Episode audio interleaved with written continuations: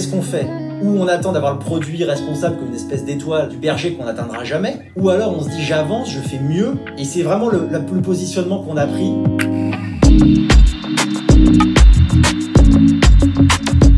BNP Paribas Personal Finance vous invite à découvrir On the Way, le podcast qui explore les chemins de la consommation responsable.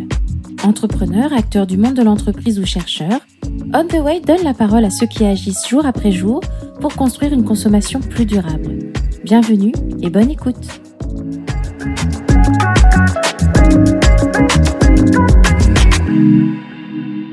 Bonjour, je m'appelle Damien Pellet, je suis directeur du développement durable du groupe Galerie Lafayette.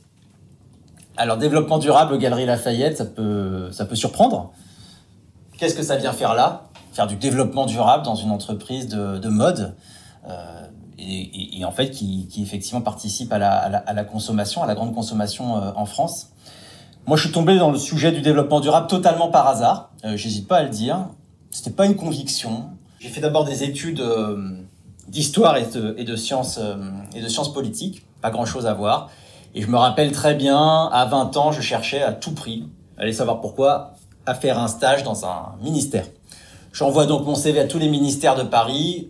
uniquement deux me répondent le sport et l'écologie. Bon, j'étais pas spécialement sportif à l'époque, donc je suis allé à l'écologie, mais vraiment sans beaucoup plus de, de réflexion. Et là, j'ai découvert le sujet, c'était en 2007, et je me suis littéralement passionné pour ces questions de développement durable, et ça m'a convaincu que je voulais travailler là-dedans. Ensuite, deuxième stage, chez Orange, grosse boîte, et là j'ai réalisé ce qu'était la RSE. La RSE, c'est la prise en compte du développement durable par une entreprise pas du tout connaissance de ce que ça pouvait être. Et là, j'ai réalisé, oui, mais si une boîte comme Orange ou une grosse boîte se met à intégrer ces, ces questions-là dans son activité, ça peut avoir un effet de levier énorme. Et je me suis dit, voilà, moi, ce que j'aimerais, c'est essayer de changer les choses de l'intérieur. Je comprends tout à fait que certains choisissent la voie publique, la voie associative. Je me suis dit, voilà, moi, je vais travailler dans le monde de l'entreprise car je pense que c'est que là, on peut vraiment euh, avoir des très grands effets sur le, sur le développement durable. Après, j'arrive donc en cabinet de conseil. On était un petit village gaulois d'une équipe de 40 personnes ultra motivées euh, au sein d'une grosse structure spécialisée dans la finance, euh, l'organisation d'entreprises euh, de 5000. Euh, donc on était très soudés entre nous, passionnés. Et, euh, et moi, au sein de cette équipe, j'étais un peu une, une anomalie dans le sens où j'étais le seul à avoir fait des études de sciences humaines. Tout le monde avait fait des écoles d'ingénieurs, des écoles de commerce. Et euh, de cette particularité, j'ai réussi à faire une force, car s'il y a bien quelque chose euh, qu'on apprend à l'université, c'est à se débrouiller tout seul. Ceux qui y sont allés, euh, j'imagine, voient très bien la scène, euh, amphi bondé, 500 personnes, vous prenez vos cours, vous rentrez chez vous, et voilà.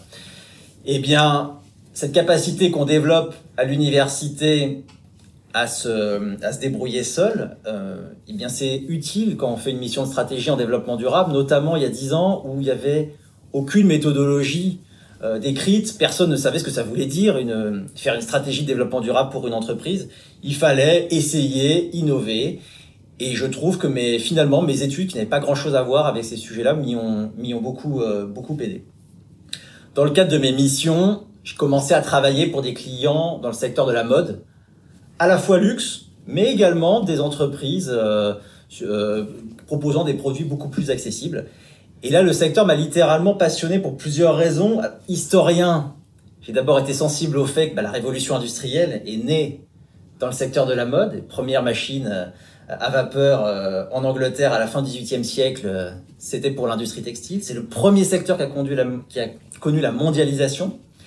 Et puis, c'est un secteur qui a la croisée de quasiment tous les enjeux euh, de développement durable, enjeux sociaux, enjeux environnementaux, et puis enjeux sociétaux, puisque on a tous un avis sur la mode. La mode reflète ce qu'on est, ce qu'on veut, ce qu'on veut dire de nous. C'est un bien de grande consommation. Donc, on se pose des questions quand on achète des produits de mode. Et tout le monde a un avis dessus. Donc c'est très intéressant de travailler sur ça, car au-delà des sujets de développement durable, on est obligé de se poser des questions sur les comportements de consommation qui évoluent euh, et en 10 ans on les a vus euh, on les a vus beaucoup évoluer euh, en France.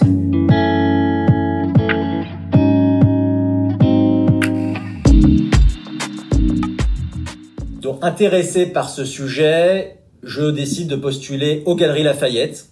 Alors les Galeries Lafayette, dans ma tête, comme j'imagine pour beaucoup de gens qui, peuvent écouter, c'était euh, voilà la vieille institution française qui a toujours été là, euh, comme l'église au milieu du village, les vitrines, le sapin. Mais ça donnait quand même, c'est vrai, je reconnais un peu une image, quelque chose figé dans le passé. J'ai découvert une réalité très différente énormément de, dynamisme, de passion, de gens euh, très très attachés à cette entreprise. Et euh, je m'y suis vite attaché moi aussi, et j'ai euh, et donc j'ai eu la, la, volonté de m'y investir pleinement.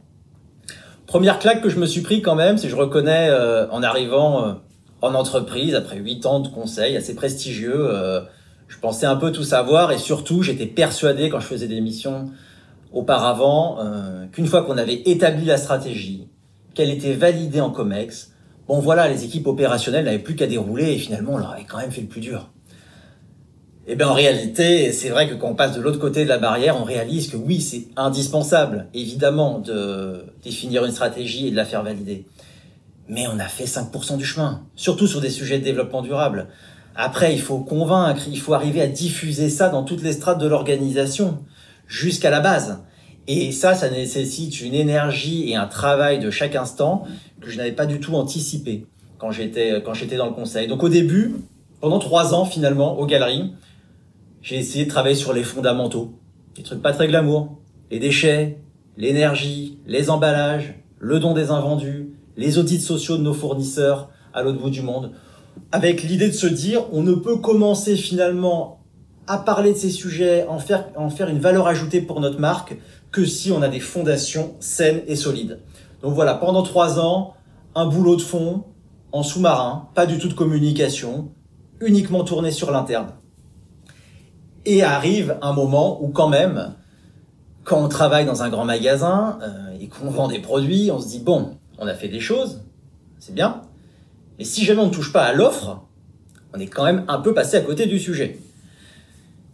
Sans euh, rentrer dans des détails techniques hallucinants, grosso modo, l'empreinte environnementale des Galeries Lafayette, c'est pas tant les, camions qui livrent nos magasins hein, ou l'énergie qu'on consomme, à 95%, c'est les impacts liés à la fabrication des produits qu'on vend. Donc si jamais on ne touche pas à ça, on n'est juste pas honnête et sérieux dans sa, dans sa démarche de, de développement durable. C'était donc il y, a, il y a à peu près trois ans, et on constatait qu'il y avait l'émergence dans le monde de la mode, alors bien plus tard que dans le monde d'ailleurs de la de l'alimentaire, hein, peut-être avec un décalage de 10 ans, mais plus en plus de marques commençaient à parler de mode responsable, de développement durable. Nous, ce qu'on observait surtout, c'est que les gens étaient paumés, euh, très méfiants, très très méfiants, euh, et que finalement ils s'y retrouvaient pas euh, entre tous ces labels, toutes ces allégations. Et on s'est dit, bah nous, qu'est-ce qu'on peut faire? On a la prétention d'aider les gens à aller vers des vêtements à la mode, eh bien on pourrait, donc on les guide, on pourrait aussi essayer de les guider vers des choix de consommation plus responsables. Donc on est parti sur cette idée assez simple dans son principe et beaucoup plus compliquée dans sa réalisation, de définir, d'essayer de définir qu'est-ce que c'est un produit responsable qu'on vend aux Galeries Lafayette. On est parti sur l'idée déjà de raisonner au niveau du produit. Ça a été un vrai débat. Pourquoi le produit? Pourquoi pas la marque? Parce qu'on s'est dit tout simplement, une marque, comment définir une marque responsable? Une marque peut, par exemple, être exemplaire au niveau de sa démarche écologique et, et, euh, et, faire preuve d'évasion fiscale.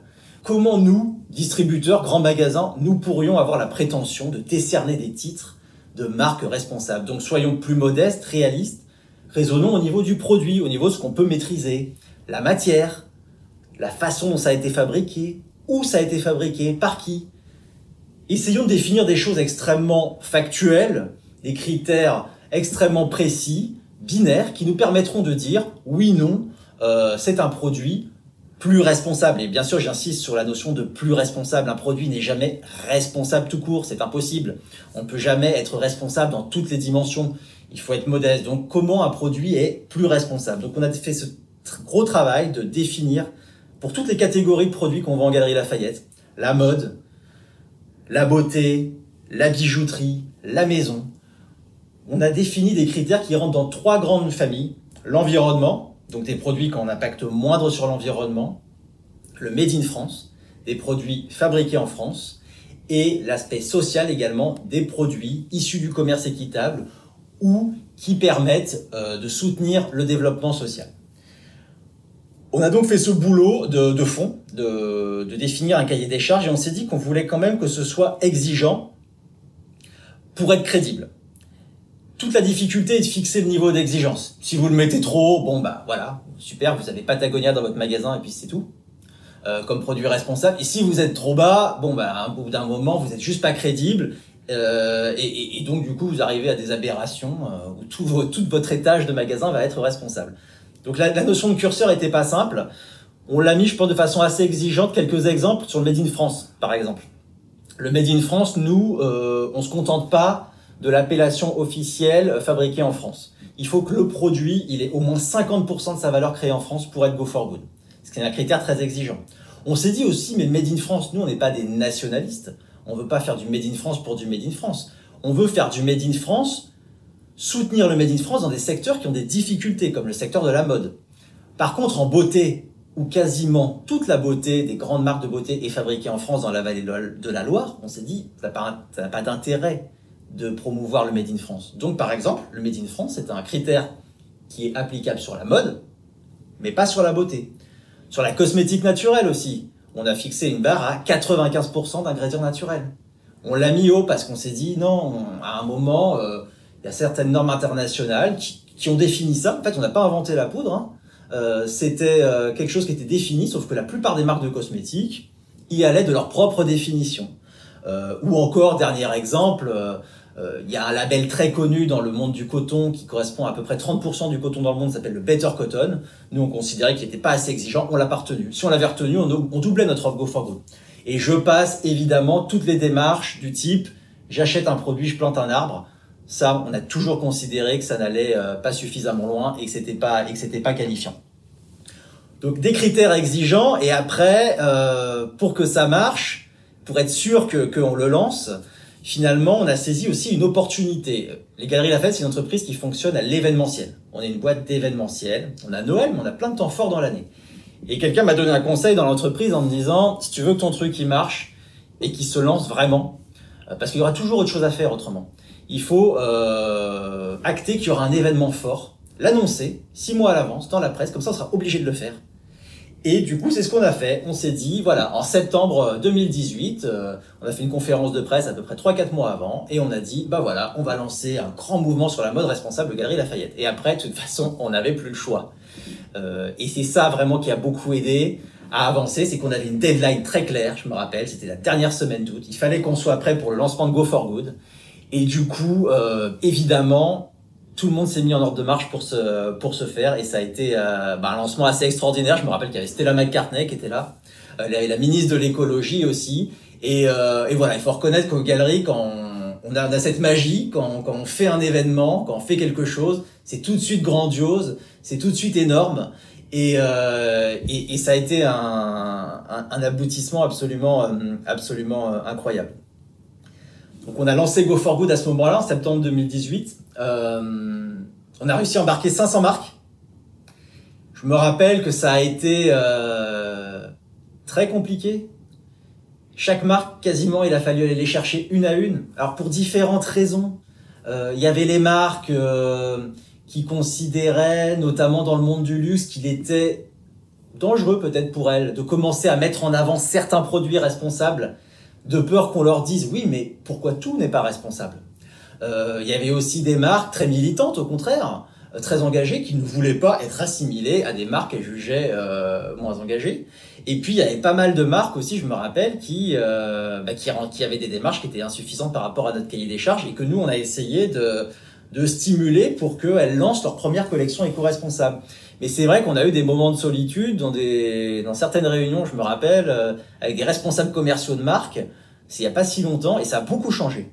Euh, mais je me rappelle qu'en 2018, quand on commençait à parler de ces sujets-là, on pouvait avoir des, des regards interloqués. Et, et c'est fou à quel point les choses changent, parce que maintenant, c'est plus le cas.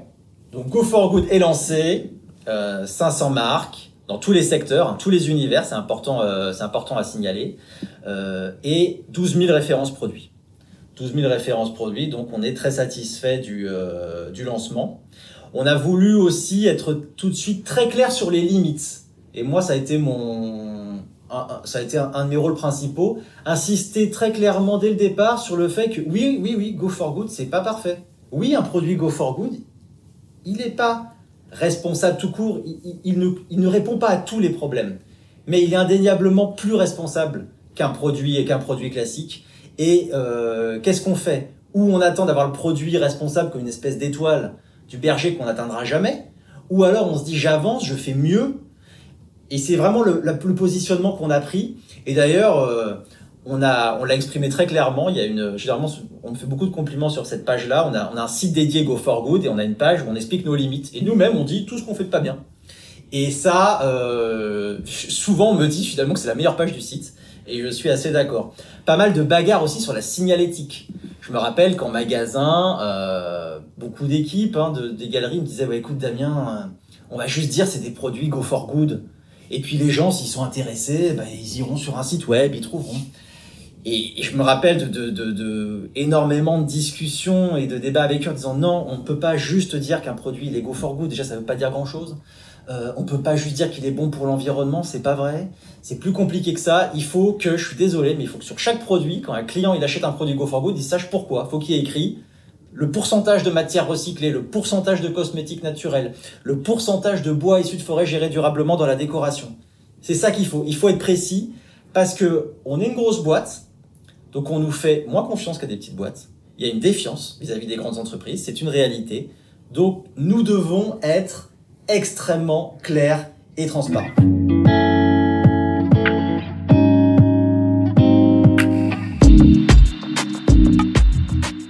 Go for Good se lance, on est super content.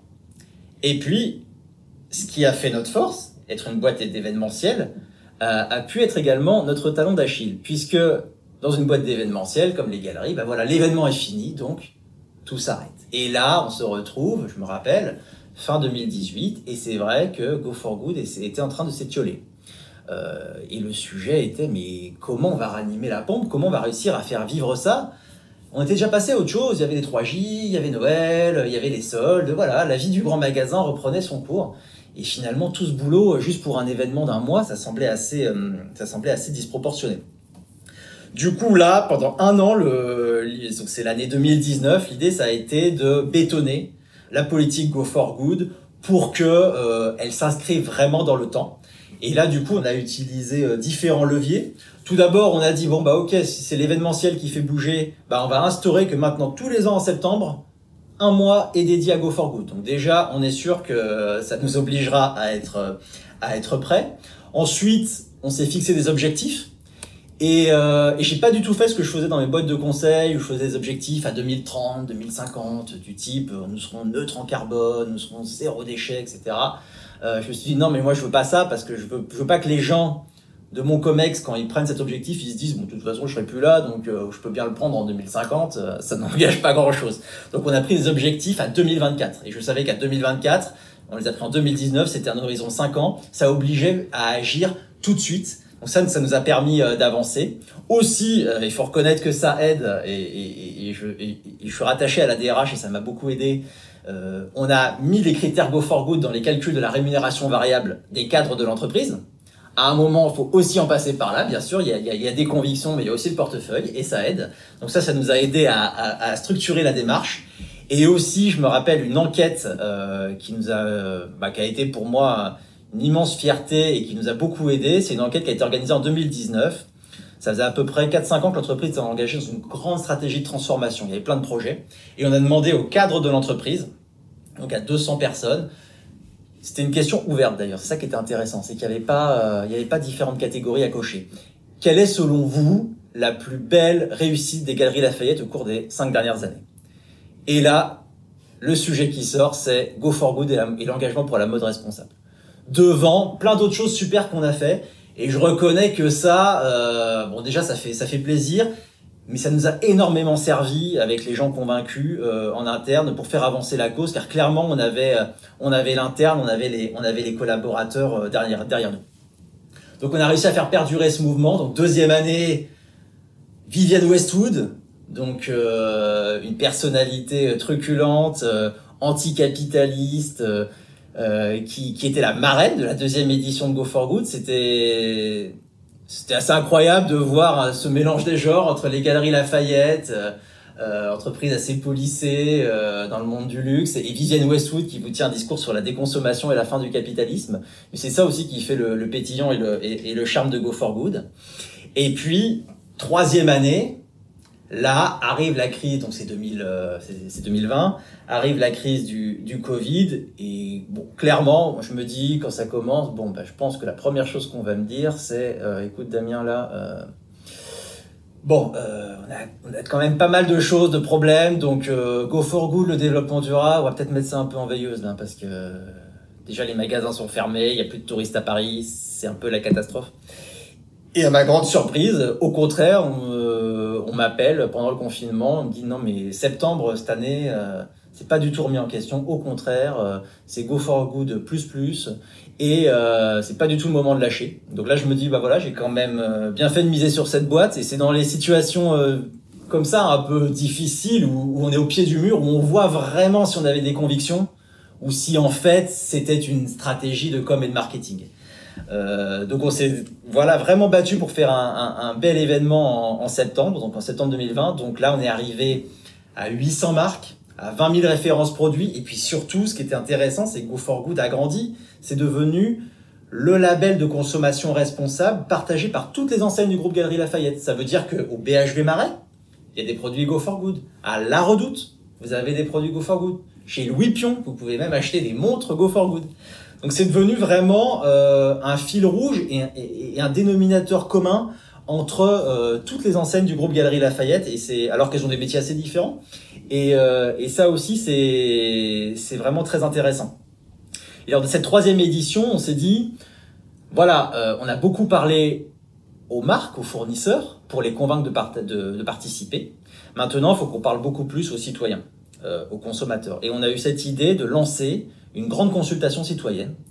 Euh, avec, on s'est associé avec différentes marques et on s'est dit on va poser la question aux gens euh, comment agir ensemble pour une mode plus responsable. Et on va les laisser libres de la réponse. On s'est associé avec make.org pour ça. Et là, euh, bah, énorme succès puisqu'on a eu 107 000 personnes qui ont participé à cette consultation, plus de 3500 propositions. Donc, extrêmement intéressant de voir à, à quel point le sujet intéresse.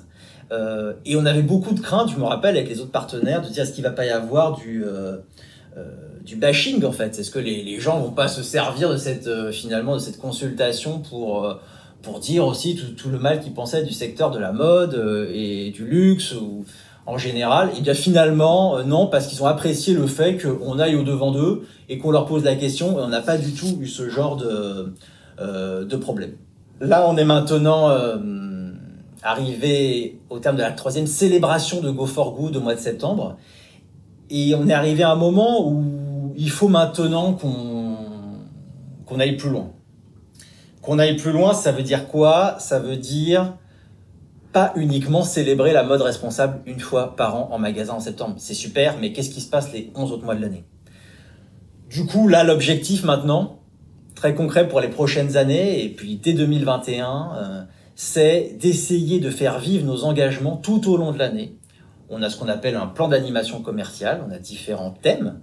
Euh, et là, l'idée, c'est maintenant de plus avoir un mois dédié à, à Go for Good, mais tout au long de l'année, d'arriver à parler de ces sujets, mais pas que de mode ou de consommation responsable, mais de façon plus large de nos engagements, avec différents angles. Un angle sociétal parfois, un angle local, un angle environnemental, mais l'idée, c'est vraiment que l'engagement, la responsabilité deviennent totalement dans la tête des gens consubstantiels de la marque Galerie Lafayette. Et ça, ça ne marchera, on en est convaincu, que si on arrive à vraiment le faire vivre euh, tout, au long, euh, tout au long de l'année.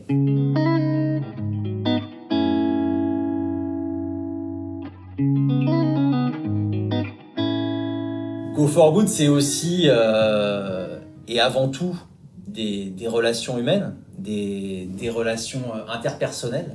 Alors avec les marques, je l'ai dit, parce que quand on est allé chercher les marques une par une, euh, je me rappelle, je me suis beaucoup appuyé sur mes homologues, sur mes homologues responsables RSE, développement durable dans les marques, qui ont fait des merveilles. là où, par le biais commercial, on avait essuyé souvent une fin de non-recevoir, en passant par les réseaux euh, de personnes engagées pour le développement durable, la RSE dans leur entreprise, on a réussi à, convaincre des, marques de, participer.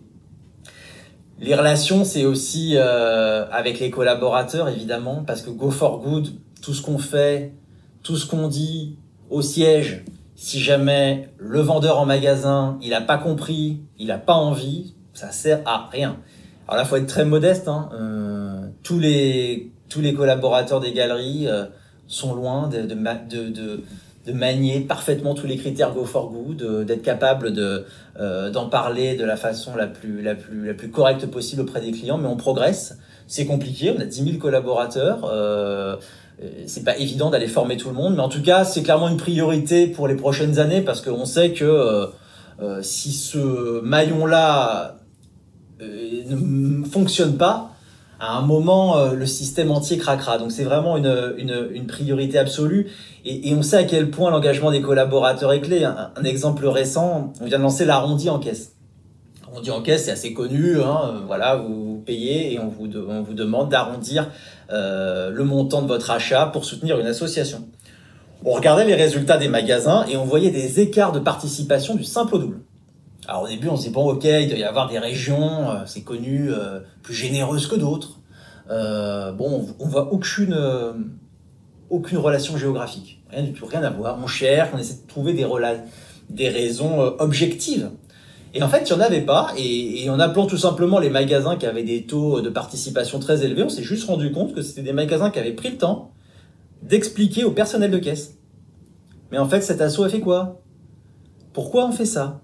Et du coup, le personnel de caisse, tout simplement, quand le client en face disait mais c'est quoi ce truc qui apparaît sur mon TPE, avait un petit mot et essayait de, convaincre. Et ça, ça fait toute la différence. Vous imaginez passer du, simple au double en taux de participation. Et sur Go for Good, ça sera pareil. On passera du simple au double en, intérêt pour le sujet si jamais nos, conseillers de vente sont, euh, sont convaincus.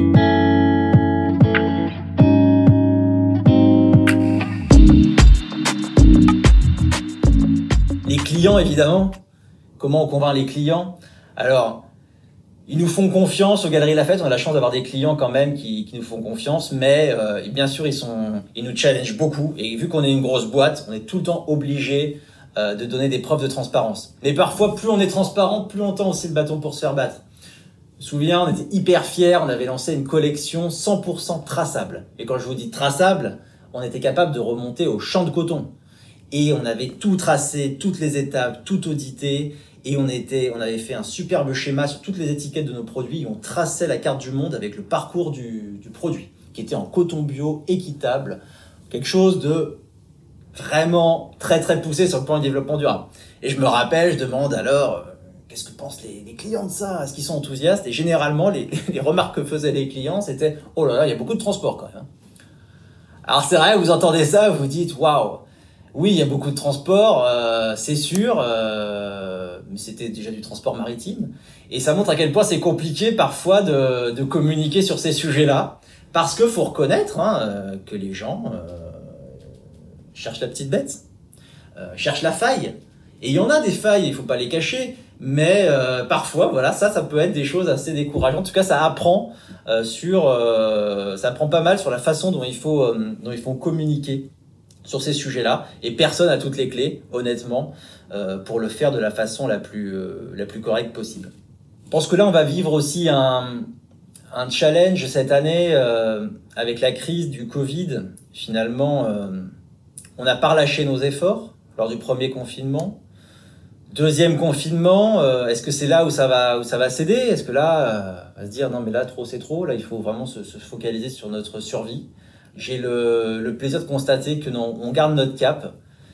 Et, de toute façon, il faut le garder. Ça fait six mois qu'on nous rappelle qu'on est un bien non essentiel. Voilà, on a défini, c'est un fait, on a défini qu'il y a des choses essentielles à la vie. On peut remettre en cause ça, mais peu importe. Il y a des choses dites essentielles à la vie, d'autres pas. Nous, on fait partie, dans tout ce qu'on vend, de biens non essentiels. Et ça, ça va laisser des traces dans la tête des gens. Euh, il va falloir convaincre encore plus pour vendre nos produits. Et dans nos marchés, quels qu'ils soient, euh, ça ne va pas être la course au volume. On ne vendra pas plus de produits. On vend déjà, euh, le marché de la mode est déjà euh, en perte de vitesse de 15% en, en, en 10 ans. Donc c'est pas cette course-là qu'on gagnera, c'est le sens. Redonner du sens à l'achat. Et, et c'est encore plus important maintenant et nécessaire maintenant qu'auparavant. Donc c'est vrai que finalement, cette crise, vu de mon, ma fenêtre de développement durable, je trouve que pour le moment, elle est plutôt porteuse d'opportunités. Et, euh, et on accélère, on fait des choses qu'on qu'on aurait peut-être mis 2-3 euh, ans à faire, on les fait en deux mois. Je trouve ça bien qu'on soit dans cette, euh, dans cette, euh, dans cette dynamique.